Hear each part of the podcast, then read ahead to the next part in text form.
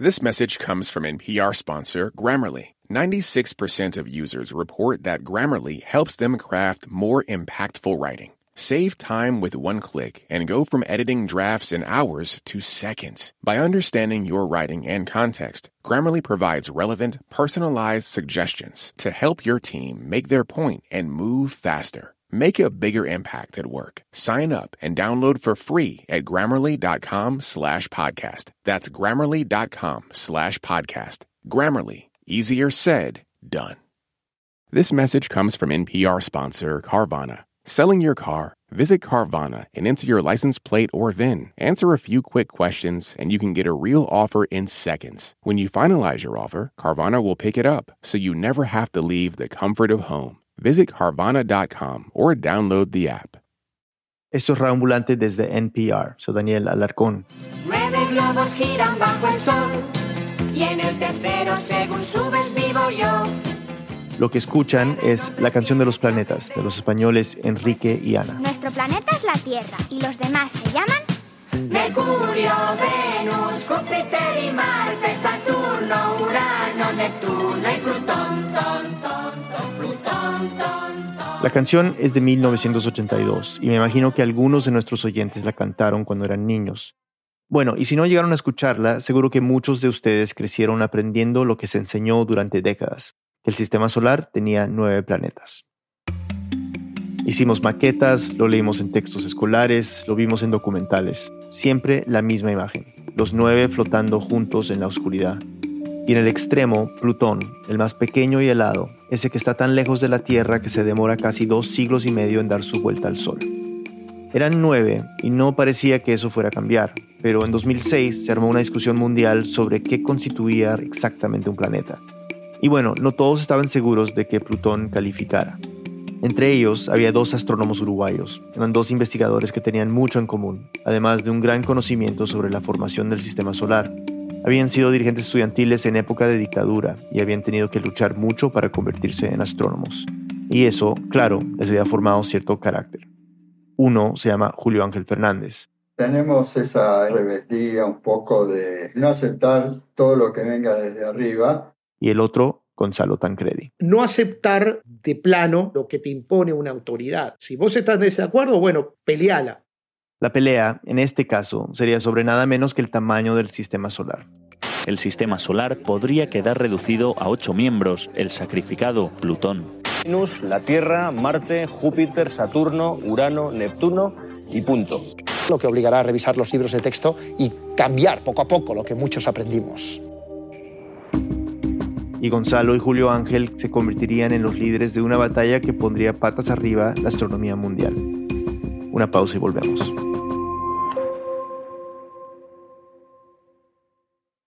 You care about what's happening in the world. Let State of the World from NPR keep you informed. Each day, we transport you to a different point on the globe and introduce you to the people living world events. We don't just tell you world news, we take you there. And you can make this journey while you're doing the dishes or driving your car.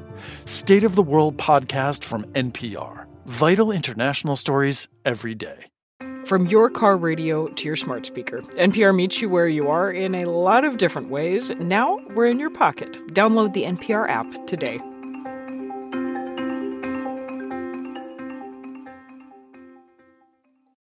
You care about what's happening in the world. Let State of the World from NPR keep you informed. Each day, we transport you to a different point on the globe and introduce you to the people living world events. We don't just tell you world news, we take you there. And you can make this journey while you're doing the dishes or driving your car. State of the World podcast from NPR. Vital international stories every day. The NPR app cuts through the noise, bringing you local, national, and global coverage. No paywalls, no profits, no nonsense. Download it in your App Store today.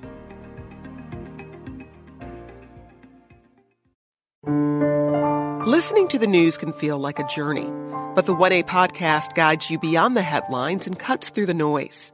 Listen to 1A, where we celebrate your freedom to listen by getting to the heart of the story together. Only from NPR. Ambulantes, hoy vengo a pedirles su ayuda. Ambulante Studios necesita de su comunidad hoy más que nunca para seguir haciendo periodismo que te informa y te acerca a América Latina. Somos una organización sin fines de lucro y la ayuda de nuestra comunidad es vital para hacer nuestro trabajo. Cualquier donación, no importa si es por una única vez o si decides hacerla de manera recurrente, es vital para nosotros. Si quieres ser de ambulante, ingresa a raambulante.org slash donar. Mil gracias. Estamos de vuelta en Raambulante. Nicolás Alonso nos sigue contando. Plutón siempre fue un planeta distinto en varios sentidos. Era el más lejano, el último en ser descubierto, y además era el único planeta, entre comillas, estadounidense. En 1930, cuando el astrónomo aficionado Clayton Ball lo descubrió en un observatorio en Arizona, la noticia fue muy festejada a nivel nacional, tanto que hasta se cree que Walt Disney decidió ponerle Pluto, Plutón en inglés, al amigo de Mickey por eso. Era un orgullo para la ciencia de Estados Unidos. Era una forma de mostrar el avance de la ciencia y en particular de la astronomía norteamericana. Este es Gonzalo Tancredi, uno de los dos astrónomos uruguayos que escuchamos al principio. Gonzalo empezó a estudiar la formación de Plutón y de su luna Caronte para su tesis de grado a fines de los 80, y ya para ese entonces varios astrónomos notaban que Plutón parecía muy distinto a los otros planetas. Le había sugerido ese tema a su profesor Julio Ángel Fernández, el otro protagonista de esta historia, un experto en cometas que había sido el tercer astrónomo graduado en la historia de Uruguay. Este es Julio Ángel. Siempre Plutón dio lugar a un debate ¿no? sobre su naturaleza. O sea, una vez que pasó el furor de los primeros momentos, empezaron a aparecer artículos que mencionaban eso, que era un planeta un poco peculiar, un poco raro, que no era como los otros planetas. Los otros nunca estuvieron en discusión. A Mercurio, Venus, Marte, Júpiter y Saturno ya los conocía la civilización sumeria hace 5.000 años, porque se ven a simple vista en una noche oscura. Urano y Neptuno fueron hallados con el desarrollo de los telescopios en 1781 y 1846. Pero a principios del siglo XX había investigadores que pensaban que podía existir un planeta más a raíz de unas alteraciones que se habían detectado en la órbita de Neptuno. Le decían el planeta X y en el observatorio de Arizona que mencioné antes calculaban que debía ser enorme, seis veces más grande que la Tierra. Eran mediciones muy equivocadas y podrían no haber llevado a nada, pero de tanto buscar terminaron encontrando a Plutón y su descubridor, un joven de 24 años que había crecido en el campo, armando telescopios con vidrios y chatarra, se volvió una celebridad de la astronomía estadounidense. Ya no había ocho planetas, sino nueve, y los primeros anuncios dijeron que Plutón tenía un tamaño similar o mayor que la Tierra. El New York Times publicó en primera plana que hasta podía ser más grande que Júpiter. Pero eso empezó a ser muy cuestionado con los años, ya con mejores telescopios, y en la década del 70 se supo la verdad. Plutón en realidad era diminuto, incluso más chico que nuestra Luna, y tenía solo el 0,2% de la masa de la Tierra. Si lo podíamos ver era porque su superficie helada reflejaba mucho la luz. Y que fuera tan pequeño empezó a generar dudas, aunque también había otras cosas, como que su luna Caronte era enorme para ser un satélite, tenía casi la mitad del tamaño del propio Plutón, su órbita era muy rara, muchísimo más ovalada e inclinada que la de los otros planetas. Su trayectoria trazaba una elipsis enorme en forma de huevo que se cruzaba con la órbita de Neptuno. Había que buscar explicaciones específicas para el caso de Plutón y Caronte, estas particularidades de la órbita y de la masa y el tamaño, nos hacían cuestionar su origen. A principios de los 90 ya había varios investigadores que dudaban de si era correcto llamarlo planeta, y Gonzalo y Julio Ángel estaban entre ellos. Pero no solo estudiaban a Plutón, desde la Universidad de la República en Montevideo investigaban cometas, asteroides y todo tipo de cuerpos celestes. Era una facultad chiquita, con un astrónomo graduado por año como mucho y con poco acceso a grandes telescopios, pero sabían bastante sobre la formación del sistema solar, y pronto quedarían en el centro de la polémica. Todo empezó en 1997, cuando Julio Ángel entró al Comité de Nomenclatura de Cuerpos Menores de la Unión Astronómica Internacional. Seguramente no han escuchado hablar sobre la UAI porque es una entidad discreta, pero es algo así como la FIFA del espacio, agrupa 12.000 astrónomos de todo el mundo que se reúnen cada tres años a resolver todo tipo de temas. Asuntos que nunca imaginaríamos que se revisan y se votan, como cuánto dura exactamente un segundo, por ejemplo, gracias a las mejoras en las observaciones, o el valor exacto de cierta unidad de medida en astronomía, o las reglas para nombrar a los distintos tipos de cuerpos celestes en el espacio. Julio Ángel formaba parte de esa última tarea. Era miembro del comité que tenía que aprobar o rechazar los nombres de los cometas y los asteroides. Sus descubridores proponían y ellos tenían que evaluar. Los conflictos eran porque no podían ser de tipo político, los nombres no podían ser de tipo religioso, no podían ser de mal gusto. A veces uno proponía el nombre de su mascota, de un perro, ¿no? Hubo alguien que propuso ponerle el nombre Lady D a un asteroide. Eso sonó un poco cursi, ¿no? Revisaban largas listas de nombres y a veces armaban discusiones, pero la mayor parte del tiempo era una tarea bastante mecánica. Y así pensó Julio Ángel que sería siempre, pero apenas llevaba unos pocos meses dentro de ese comité cuando las cosas empezaron a poner raras. Tenía que ver, claro, con Plutón y con un descubrimiento en que Julio Ángel había sido clave. A principios de los 80, mientras vivía exiliado, dio la primera prueba de que existe un enorme cinturón de asteroides por la zona donde está Plutón.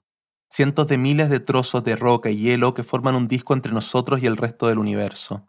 Era una idea con la que ya se venía especulando desde hacía tiempo, pero lo demostró teóricamente, haciendo cálculos y más cálculos sobre el recorrido de ciertos cometas del sistema solar, y recién en 1992 pudo ser observado por primera vez. Fue bautizado como el cinturón de Kuiper y su descubrimiento tuvo un gran impacto. El sistema solar ya no terminaba en Plutón, sino que existían muchísimos más objetos por ahí. Algunos eran bastante redondos y de superficie congelada, más chicos pero parecidos a Plutón, y algunos tenían esa misma órbita alargada e inclinada. Varios en el comité creían que, más que un planeta, Plutón parecía un objeto grande de ese cinturón, y creían que había que degradarlo. Discusiones muy, muy agrias, de gente que está a favor de cambiar y otros que no quieren saber nada, entonces eso divide profundamente al comité. Había mucha presión alrededor del tema. Existía un núcleo de astrónomos, mayormente de Estados Unidos, que no querían saber nada de eso. Para ellos, el pequeño rey del final del sistema solar era un planeta y punto. Era lo que decían los libros escolares hacía siete décadas, y degradarlo les parecía un gesto confuso, una deshonra astronómica y una falta de respeto a la memoria de su descubridor, fallecido poco tiempo antes. Era un tema sobre el que volvían una y otra vez, en el comité tenían que inscribir esos objetos nuevos del cinturón de Kuiper en los largos listados de cuerpos menores, como a los asteroides y los cometas, y otorgarles un número, porque no eran unos cuantos, sino miles, imposibles de recordarlos por el nombre. Mientras el listado crecía, surgió una propuesta, aprovechar el número 10.000 para dárselo a Plutón como una especie de premio de consuelo.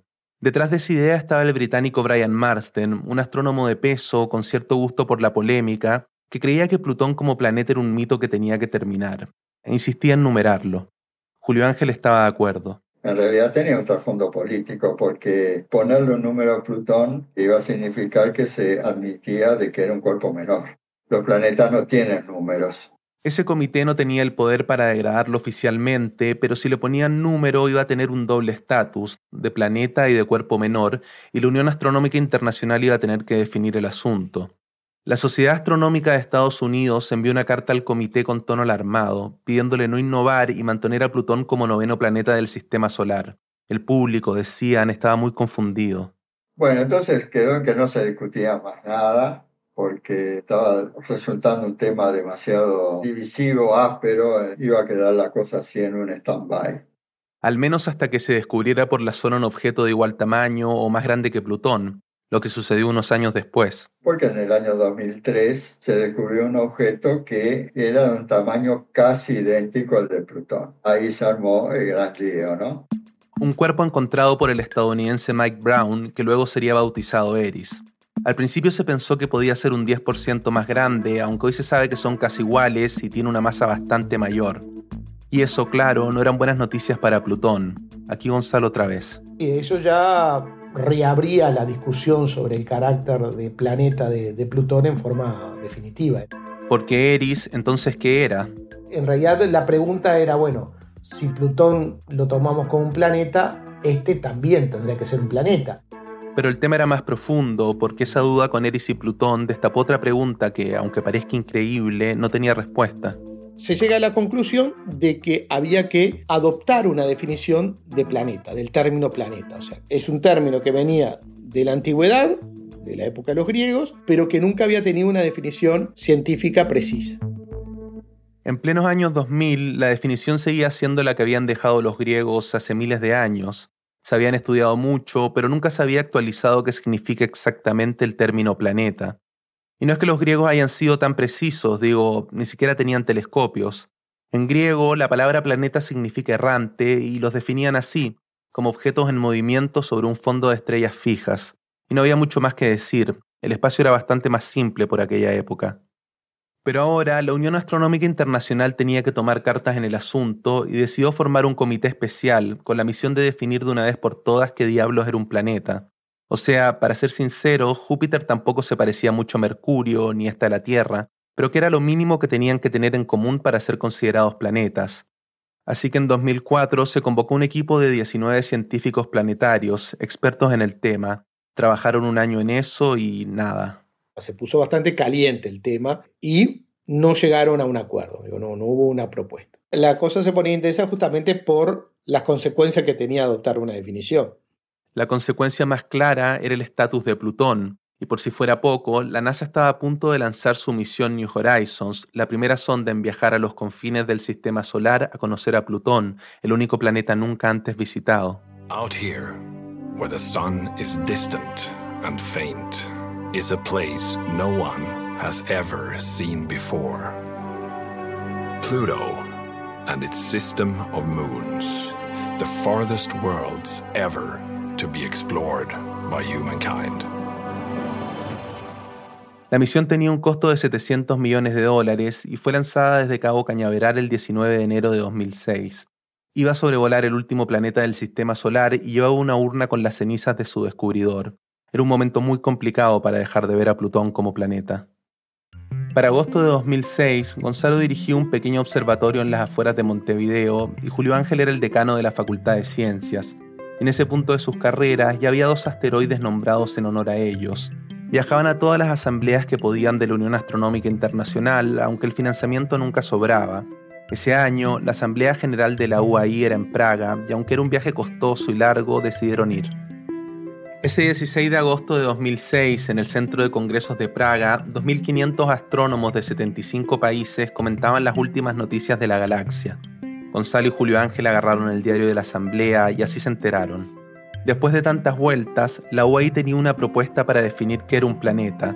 Casi nadie lo sabía, pero habían formado un nuevo comité de definición de planeta y habían decidido mantenerlo en secreto. Eran solo siete personas, tres de Estados Unidos, dos de Francia, una de Japón y otra de Inglaterra, una mezcla de astrónomos, historiadores de la ciencia y una divulgadora científica.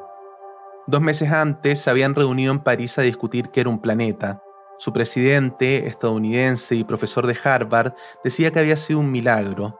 Después de dos días de, en sus palabras, un vigoroso debate, analizando aspectos científicos y culturales, habían llegado a un consenso total. Lo que proponían era que un planeta fuera todo cuerpo que orbitar una estrella, que no fuera un satélite, y este era el punto clave, que tuviera la suficiente fuerza de gravedad como para volverse casi redondo. Una definición bastante simple.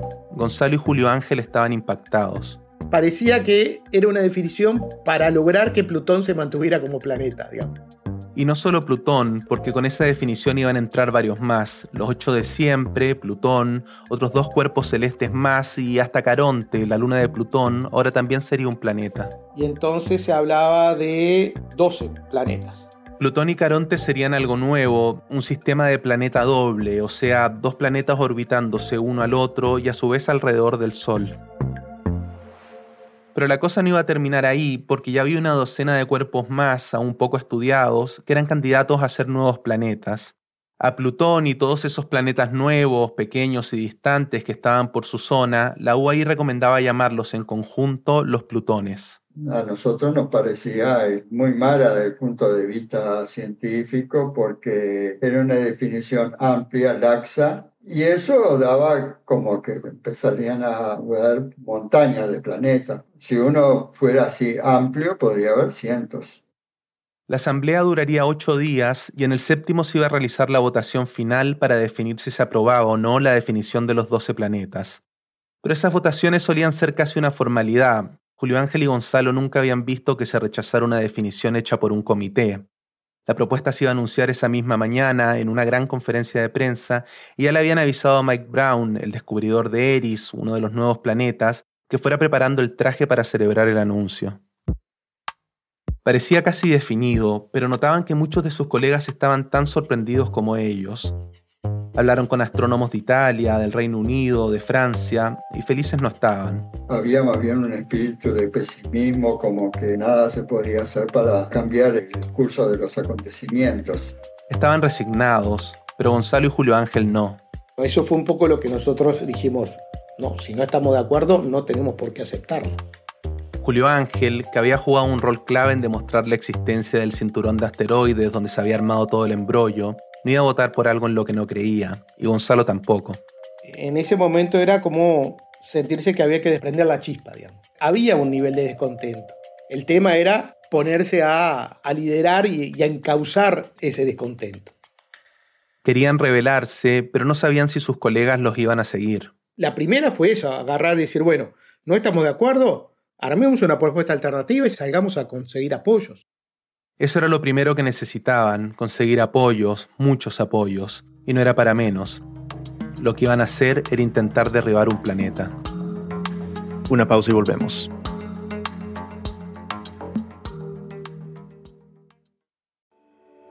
It's Been a Minute is a culture show you don't want to miss. Every week, we help you see the culture angle behind the headlines, the forces behind the trends, and the thinkers behind the next big thing. Tune in for the sharp cultural analysis and captivating interviews. Listen now to the It's Been a Minute podcast from NPR.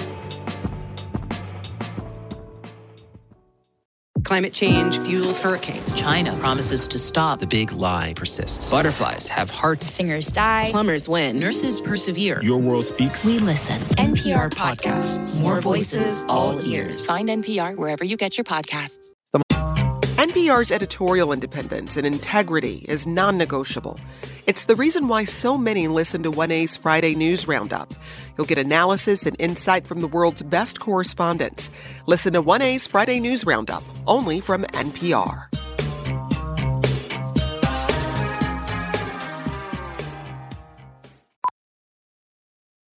What's happening on NPR podcasts? Money, power, tacos, white collar crime, green parties, black reparations. More of the perspectives that make your world a more vibrant place. NPR podcasts. More voices, all ears. Find NPR wherever you get your podcasts.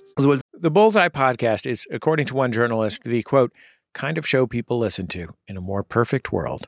So make your world more perfect. Every week, Bullseye puts the pop in culture, interviewing brilliant authors, musicians, actors, and novelists to keep you on your pop culture target. Listen to the Bullseye podcast, only from NPR and Maximum Fun. En Reambulante soy Daniel Alarcón. Antes de la pausa escuchamos cómo dos astrónomos uruguayos, Gonzalo Tancredi y Julio Ángel Fernández, se enteraron de que se iba a votar una nueva definición de planeta, que mantenía a Plutón y sumaba otros tres más al sistema solar. Si se aprobaba, con el tiempo podía haber cientos. Les parecía una definición demasiado vaga, poco científica, así que decidieron crear una propuesta alternativa y tratar de convencer a sus colegas del mundo. El futuro del sistema solar estaba en juego. Nicolás Alonso nos sigue contando. Gonzalo y Julio Ángel necesitaban un plan razonable. La idea de los 12 planetas tenía el respaldo del comité ejecutivo de la UAI. Estaban en clara desventaja. Era luchar contra un rival muy poderoso. Había que actuar rápidamente para que los acontecimientos no nos pasaran por encima. Gonzalo creía que la propuesta alternativa no debía sonar tan distinta a la oficial. Lo había aprendido como dirigente estudiantil. Una contrapropuesta siempre tenía que recoger una parte de la idea que pretendía derrotar.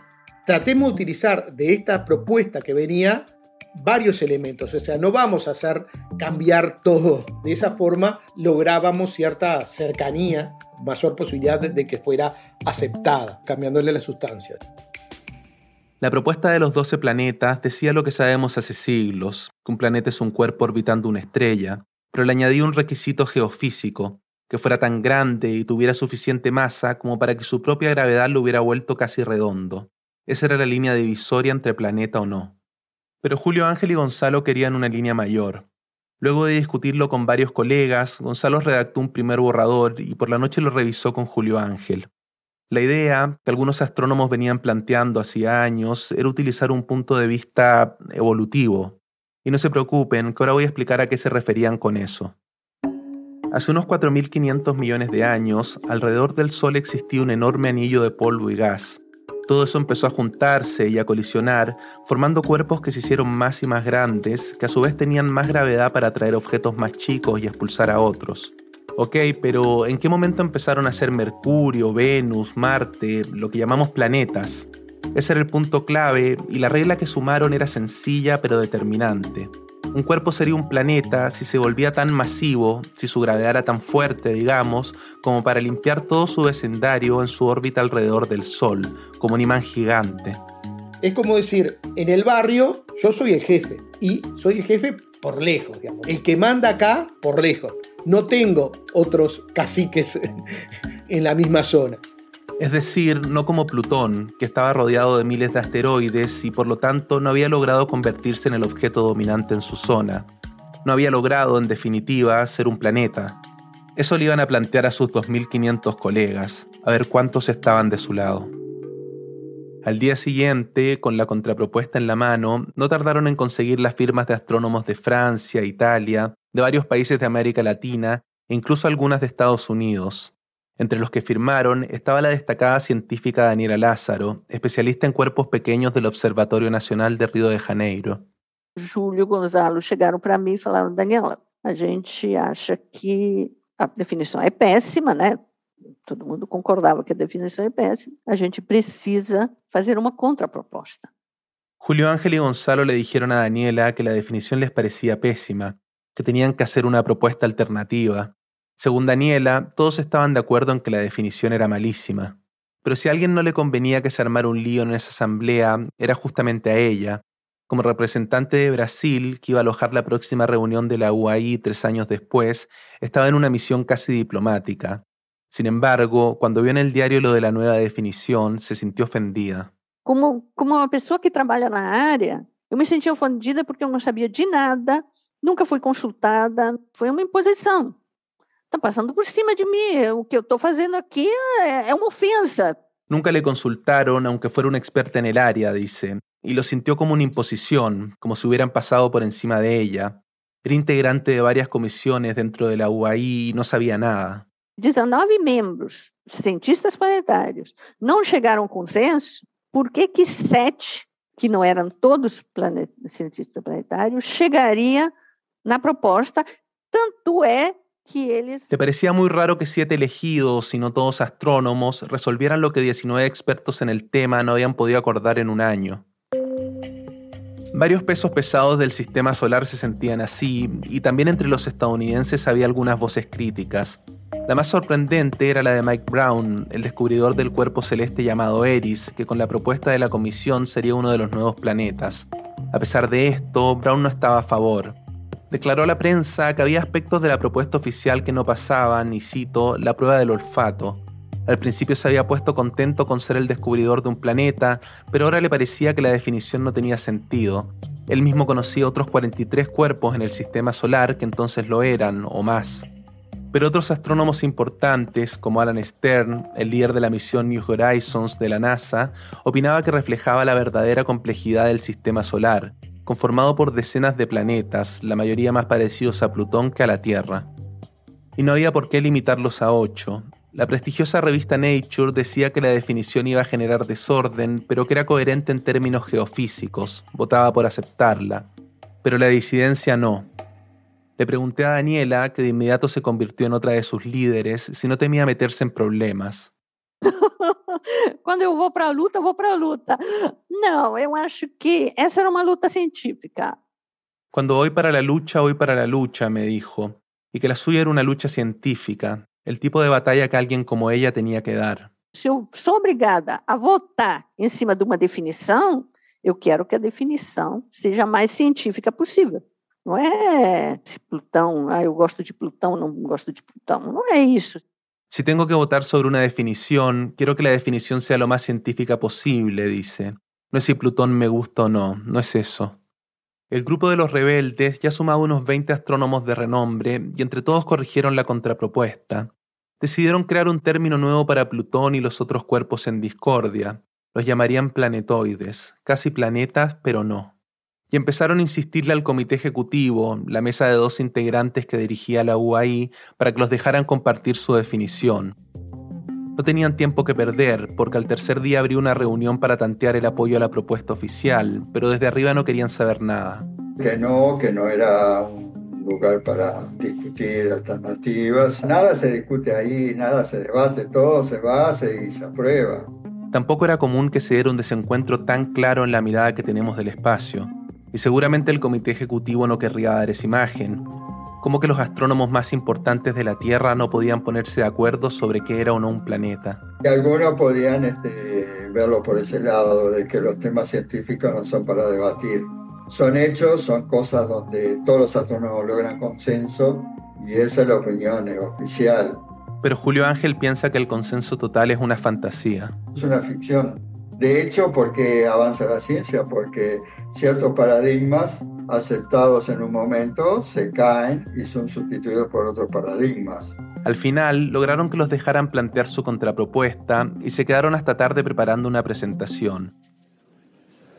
Por la mañana, en la sala había al menos un centenar de astrónomos, los que estaban más involucrados en la discusión por ser miembros de la División de Sistemas Planetarios. Gonzalo y Julio Ángel hablaron en nombre de los disidentes y se armó un gran debate, la mayoría creía que la propuesta oficial fallaba en no ver al sistema solar como justamente un sistema que tenía objetos principales, los planetas, y miles de otros cuerpos que habían sido subproductos de su formación. Pero otros planteaban que la definición debía ser simple y aplicable al universo, no solo a los procesos de nuestro sistema solar. La cosa no avanzaba mucho, pero el ambiente era cada vez más crítico, y los miembros del comité ejecutivo se veían preocupados. Al final resolvieron hacer una votación para medir fuerzas y de 100 solo 20 apoyaron la propuesta de los 12 planetas. El resto prefería la contrapropuesta. Cuando Daniela salió del auditorio, se cruzó con dos de los siete miembros del comité oficial, que la miraron fijamente y le dijeron: É, você ganhou. Ganaste. Não ganhou nada. Não estou ganhando nada, não estou aqui para ganhar. Eu acho que é a melhor definição. E ponto final. Yo no gané nada, le respondió ella, y no estoy aquí para ganar nada. Pienso que es la mejor definición y punto final. Mas eu quero uma raiva, uma raiva nos olhos dele. La miraron con rabia, pero Daniela tenía razón. Todavía no habían ganado nada. El fin de semana fue un respiro para todos, pero el lunes la tensión siguió en aumento. El diario de la Asamblea anunciaba que la propuesta de los 12 planetas había sido derrotada, pero las ideas del grupo disidente solo aparecían en la versión online. Y había llegado una carta de la Sociedad Astronómica de Estados Unidos llamando a apoyar al comité oficial. Se iba a crear una nueva propuesta, pero ningún líder disidente fue invitado a redactarla, y fue como una señal, tenían que empezar a hacer ruido. Había llegado el momento de hacer una campaña más al estilo de que fuera público y de difundir esta discusión que se había dado en un ámbito restringido más masivamente. Promocionar la contrapropuesta, imprimir copias, hablar con la prensa que cubría el evento, se sentían comprometidos. Uno se mete porque tiene un compromiso. Si uno viene a hacer ciencia, viene a hacer ciencia en serio y siempre tiene la aspiración como científico de romper paradigmas, para ser tibio, para estar este, no metiéndose en ningún problema trascendental. ¿Para qué hacer ciencia entonces? Aquella vez les tocó luchar y pronto las cosas se pondrían intensas en el Centro de Congresos de Praga. Sucedió el martes por la mañana, en una nueva reunión con más de 250 astrónomos, en donde se volvió a presentar la propuesta oficial con algunos cambios menores. Básicamente, ahora se distinguía entre planetas clásicos de Mercurio-Neptuno y planetas enanos, Plutón y compañía, distintos, pero igual todos planetas.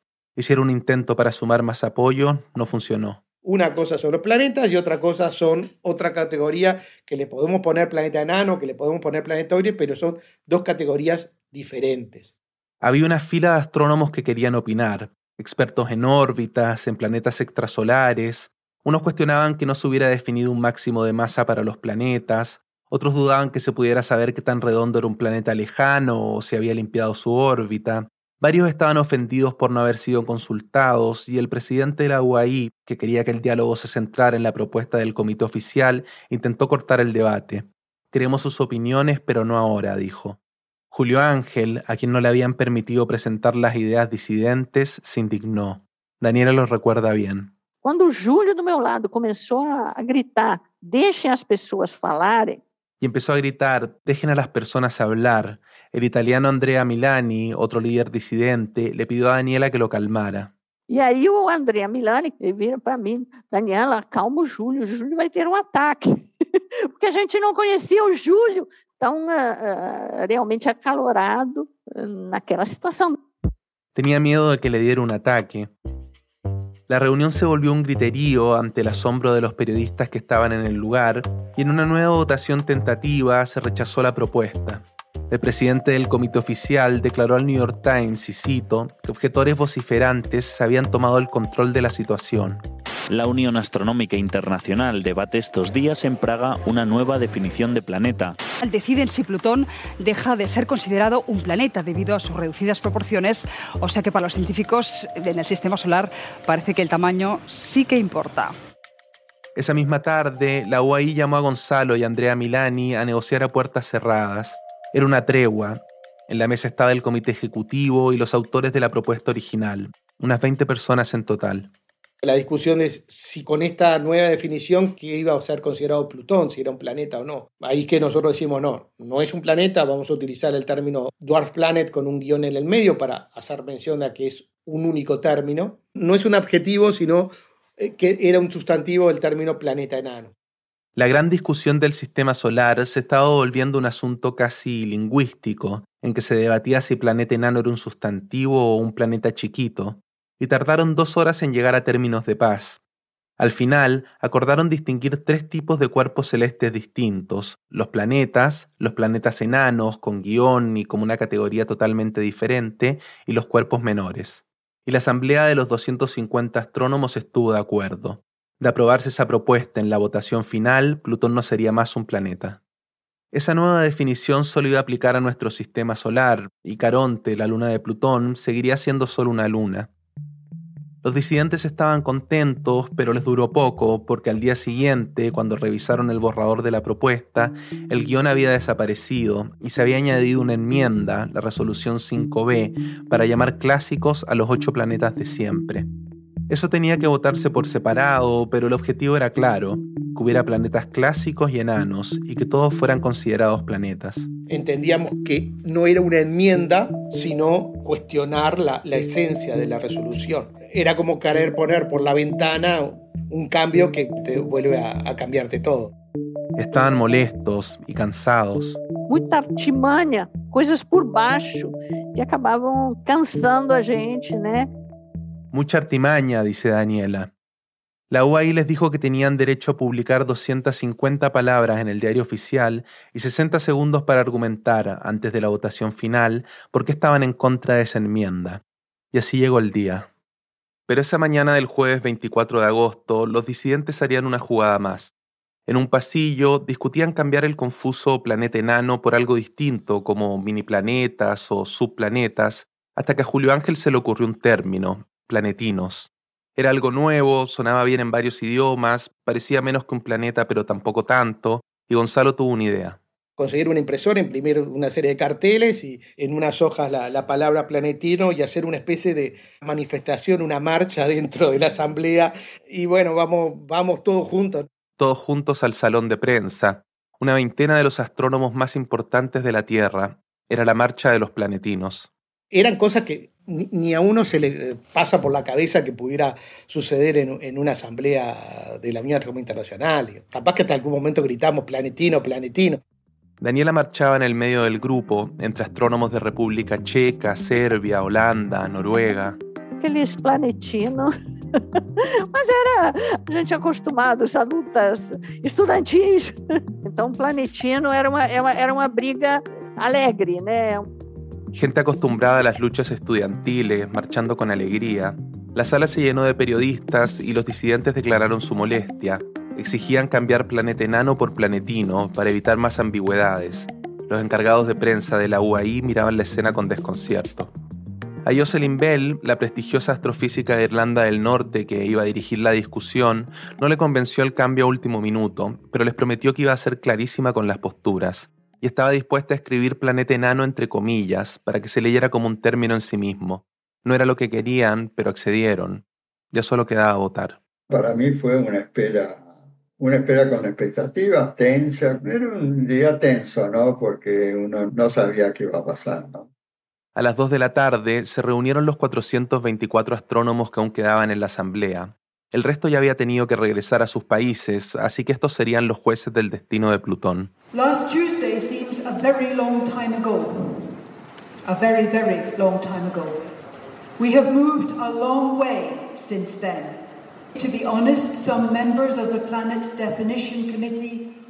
Jocelyn Bell habló del debate tan intenso que había dominado la asamblea. El martes pasado, dijo, ya se sentía muy lejano.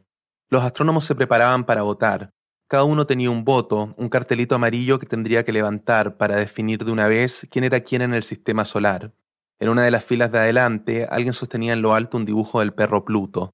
Se abrió una ronda de preguntas y otra vez empezó el debate. It would be disastrous for astronomy if we come away from the General Assembly with nothing.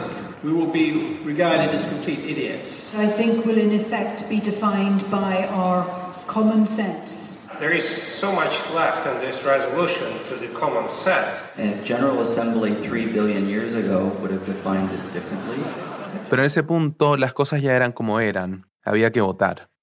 Lo primero era probar la idea de que el sistema solar quedara dividido en planetas, planetas enanos y cuerpos menores, y que un planeta fuera un cuerpo orbitando el Sol, redondo y capaz de limpiar su vecindario. Les pidieron que levantaran sus papelitos y eso fue aprobado por gran mayoría. Pero todavía quedaba votar por la resolución 5b, la que podía cambiarlo todo, ya que proponía que esa definición fuera solo para los planetas clásicos, de Mercurio a Neptuno, y que los enanos también fueran considerados planetas. El presidente de la UAI pidió que se votara a favor y el astrónomo inglés Mark Bailey, de parte de los disidentes, argumentó en contra. El asunto era tan ambiguo, tan confuso, que Jocelyn Bell decidió hacer una performance para que entendieran divulgadores y periodistas. Les explicó la votación como si fueran niños. We have planets, the eight that are named. We have dwarf planets in two kinds, excuse the pun series. And we have small astronomical bodies that are non-spherical. Puso sobre la mesa un globo azul para representar a los ocho planetas de siempre, un peluche de Pluto para Plutón, una caja de cereales para representar a los planetas enanos y un limón para los cuerpos menores. Y si se adopta la enmienda 5B, y ahí saca un paraguas. El paraguas tenía un cartel con la palabra planetas. What we are doing is creating an umbrella category called planets under which the planets and the dwarf planets fit. Si aceptaban esta resolución, Plutón y los otros enanos quedarían debajo del paraguas. Si la rechazaban, afuera. Ya no había lugar para más ambigüedades. ¿Qué iba a decir cada libro, cada canción? ¿Cuántas bolitas iban a comprar los padres y madres para las tareas a última hora de sus hijos en las escuelas? Era hora. El presidente de la UAI pidió que levantaran sus votos quienes estaban a favor de la resolución 5B. Los líderes de la disidencia se dieron vuelta a mirar cuántos eran. 89, 90, 91 cartelitos amarillos en lo alto. Mr. President, we report 91 votes in favor. Entonces pidió que votaran los que estaban en contra, y ni siquiera fue necesario contar. Los periodistas hablarían de más de 300 votos, y hasta Jocelyn Bell se paró en el escenario levantando su cartel amarillo. Eran exactamente las 3 y 33 de la tarde del jueves 24 de agosto de 2006, cuando el sistema solar pasó a tener ocho planetas. Fin del asunto. Adiós, Plutón. Aquele auditório imenso, todas com aquelas papelzinhos amarelo, também estava conseguindo mudar uma estrutura tão pesada, né? Que é muito burocrática. Daniela y sus colegas sentían orgullo por haber logrado un cambio tan importante, con lo pesada que era toda esa burocracia espacial, y sobre todo por haber luchado por algo en lo que creían. Había sido una semana rara, tensa, emocionante. La histórica Asamblea de Praga había llegado a su fin y la noticia ya salía en los medios. Por fin se han puesto de acuerdo sobre qué es un planeta, y el gran perjudicado ha sido Plutón, que después de 76 años entre los grandes ha bajado de categoría. Julio Ángel y Gonzalo estaban contentos, pero ambos me dijeron que nunca se imaginaron el revuelo que se iba a generar. La reacción fue rápida, desde una protesta en Estados Unidos, donde los manifestantes llevaban camisetas que decían detengan la discriminación planetaria, hasta entrevistas a niños en los museos de astronomía. Incluso hubo astrólogos que reclamaron por cómo podía afectar al signo Escorpio. Uno de mis amigos es un, senador de la República, entonces cada vez que me, cruzo con él me dice, ah, vos me sacaste a, mi planeta referente, no sé qué más hacer, digamos, con respecto a, mi signo astrológico. Nada, no, no, pero mira que Plutón sigue existiendo, o sea que si crees que influencia en tu vida, ahí está. A Daniela le escribían investigadores, gente cercana, periodistas de todos lados, le hablaban de sus pobres hijos que querían tanto a Plutón, y en Estados Unidos la controversia siguió. Well, it seems there's a space controversy brewing over the decision to downgrade Pluto. El presidente del comité oficial escribió que era un absurdo lingüístico que un planeta enano no fuera un planeta. Una revista de divulgación tildó la decisión de ridícula y a sus impulsores de disconformes egocéntricos. El Museo del Aire y el Espacio de Washington, D.C. puso una cinta negra en su panel de Plutón, aunque luego la quitó, y hubo duras críticas a los métodos de la Unión Astronómica Internacional.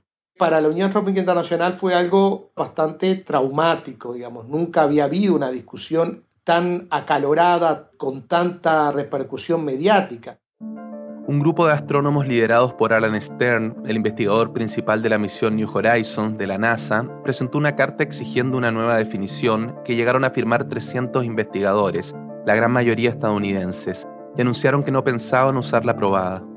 Pero en la Asamblea General de la UAI de Río de Janeiro 2009, el tema no se retomó, Daniela, que hoy es vicepresidenta en el comité ejecutivo, me dijo que en cada asamblea alguien propone volver a tratar el tema Plutón, pero no se admite pues no hay nada nuevo que discutir, y casi será hasta que alguien realice un hallazgo que aporte una nueva mirada al debate. Con el tiempo, la indignación por lo que pasó con Plutón se volvió un chiste de toda serie de televisión más o menos científica, desde The Big Bang Theory. I liked Pluto.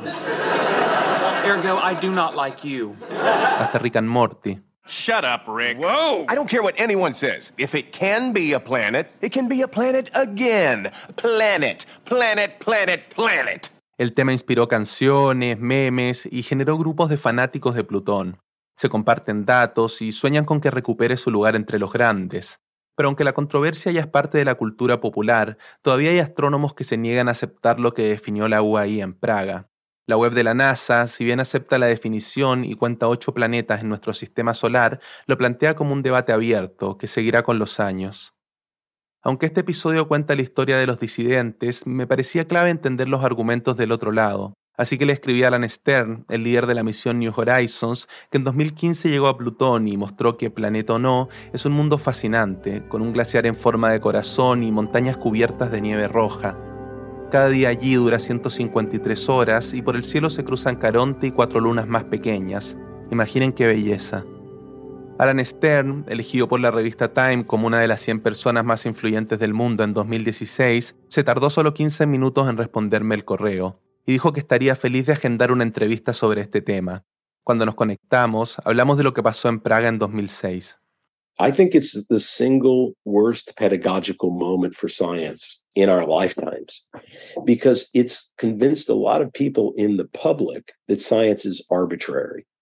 Me dijo que a nivel pedagógico lo consideraba el peor momento para la ciencia desde que estamos vivos, porque convenció a muchos de que podía ser algo arbitrario. Según él, ver investigadores votando hizo que muchos pensaran que la ciencia era algo con lo que se podía estar de acuerdo o no, algo parecido a lo que pasa hoy con la discusión del cambio climático. En ciencia no hay espacio para votaciones, me dijo. We don't vote on scientific matters.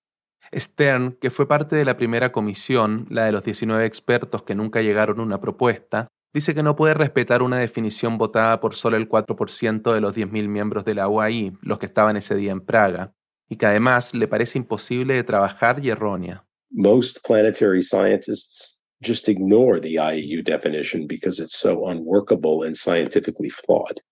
Según él, son muy pocos los científicos planetarios que la usan. Le pedí si podía explicarme por qué le parecía tan equivocada, y me dijo que todos los cuerpos celestes, las estrellas, asteroides, galaxias o lo que sea, deberían ser definidos por sus características, no por su influencia en su entorno. Es otra manera de mirar el asunto, su argumento es que si uno moviera el planeta Tierra tal cual es hoy a la zona del espacio en donde está ubicado Plutón, tampoco tendría la capacidad de limpiar ese vecindario. If anything is a planet, the Earth is, no matter where you locate it. Y que la Tierra debe ser considerada un planeta, esté donde esté. And the definition that Tancredi and the small minority called dynamicists like doesn't respect that. Instead, it's really about location, and it's created a horrible snarl Stern dice que la definición creó un enredo horrible, que la NASA nunca ha apoyado realmente, a pesar de que en su web sí define a Plutón como un planeta enano. Él dice que no tiene ningún problema con ese término y que de hecho le gusta, pero solo como un adjetivo. Le pregunté cuántos planetas contaba en nuestro sistema solar. At least 120. Me dijo que al menos 120. Entre ellos estaría nuestra luna y las de los planetas gigantes. No cree que haya motivos para seguirlos limitando solo a 8, más allá del orgullo de la Unión Astronómica Internacional. Levantar cartelitos amarillos, me repitió, nunca será ciencia. Y acá tengo todavía mi, mi voto, mi, mi, tarjeta de voto.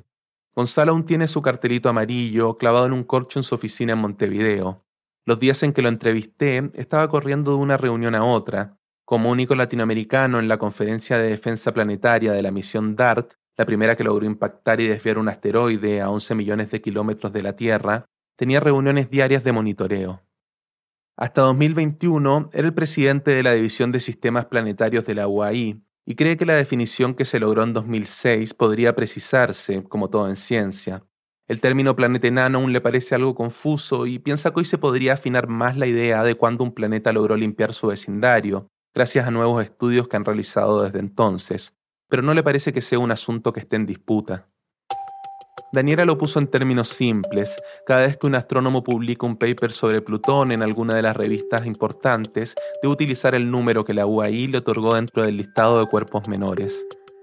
Uno, un número de 134.340 Plutón. No es un planeta, punto final. Ganó el número 134.340 Plutón. No es un planeta y punto final. Gonzalo y Julio Ángel están satisfechos por haber dejado su huella en el sistema solar, pero me insistieron en que no fue un triunfo de ellos, sino de todo el grupo disidente, que resumió lo que muchos otros astrónomos durante décadas habían descubierto sobre el origen del sistema solar.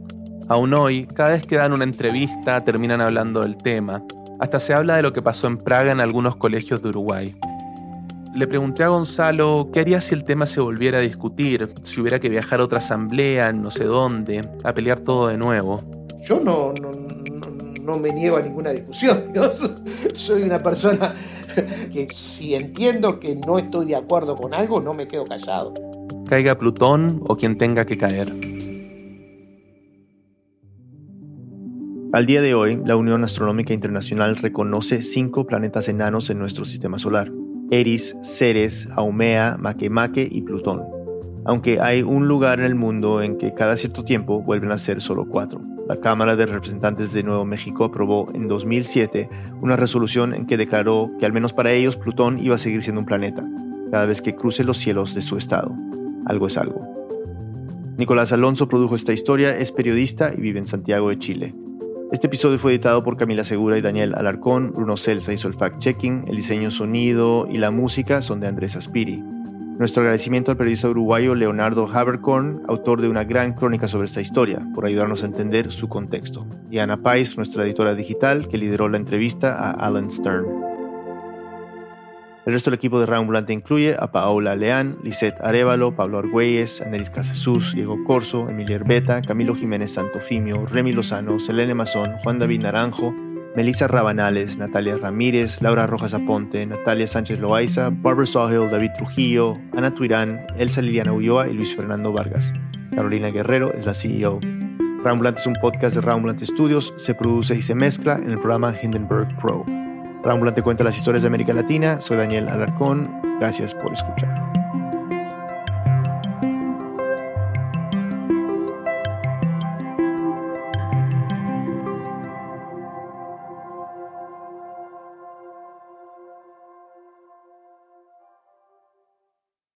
This message comes from NPR sponsor Stearns and Foster. Every Stearns and Foster mattress is handcrafted for irresistible comfort with indulgent memory foam and ultra-conforming IntelliCoils for your most comfortable sleep. Learn more at stearnsandfoster.com. This message comes from NPR sponsor Betterment. The emotional build of a will they, won't they love story is never chill, but your investing portfolio should be. Betterment is the investing app that lets you be totally chill about your finances. Their automated technology and tax smart tools are easy to set up, so you can focus on navigating any will they, won't they love stories that come your way. Betterment. Be invested and totally chill. Learn more at betterment.com. Investing involves risk, performance is not guaranteed. From the campaigns to the conventions, from now through Election Day and beyond, the NPR Politics Podcast has you covered. As Joe Biden and Donald Trump square off again, we bring you the latest news from the trail and dive deep into each candidate's goals for a second term. Listen to the NPR Politics Podcast every weekday.